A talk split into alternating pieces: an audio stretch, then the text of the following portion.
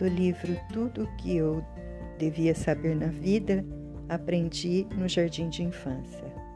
Robert Fulton.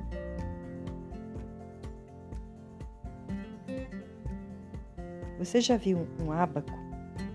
Você sabe aquele quadrinho cheio de contas de madeira enfileirados uma ao lado da outra. Em geral são vendidos em lojas de artigos orientais e usados até para enfeitar paredes. Na verdade, o ábaco é ao mesmo tempo máquina de somar, calculadora e computador. Pensando melhor, não é bem assim. O ábaco consiste apenas num dispositivo que registra visualmente as operações de computação que acontecem na cabeça de quem se utiliza dele. Na Ásia, o ábaco é usado por milhares de pessoas diariamente, e isso há mais de dois mil anos. É um aparelho extremamente útil, além de muito bonito, agradável à vista e ao tato, feito de madeira, bronze ou marfim. Quanto mais velho, quanto maior o número de mãos que o tocou, mais belo fica o ábaco, mais macio, mais escuro, mais polido.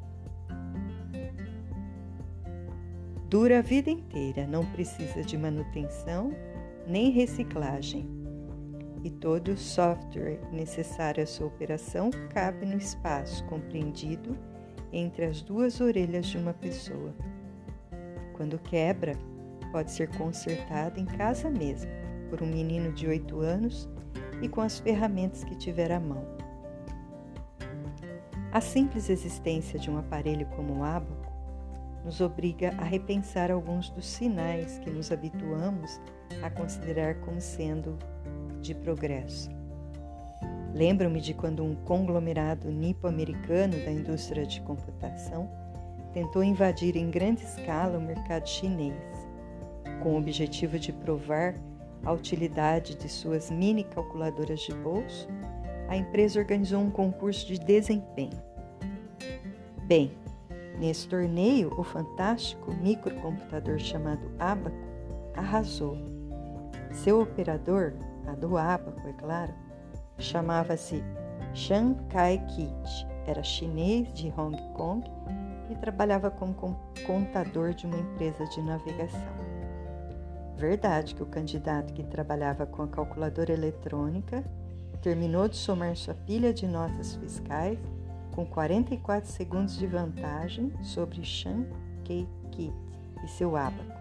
Mas a conta dele estava errada. O resultado não conferia. Ao que parece, de tão preocupado em provar que a sua máquina era superior à dos concorrentes, o operador alimentou-as com dados errados. Mas vamos com calma, não me entendam mal. As calculadoras eletrônicas de bolso estão aí para ficar. E claro, são bem-vindas. Não sou maquinófobo. Não acho que as máquinas sejam o mal encarnado em plástico e parafusos. E um homem calmo, metódico e atento, como Chan Kai-kit, talvez quisesse, é, conseguisse um desempenho ainda melhor com uma mini calculadora do que com seu app, quem sabe.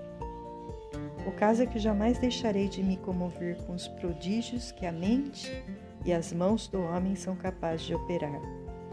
E quando encontro uma evidência de que nossas fantásticas habilidades mantêm-se imbatíveis, mesmo quando confrontadas com a microparafernália dos microcircuitos e dos microchips, fico todo contente.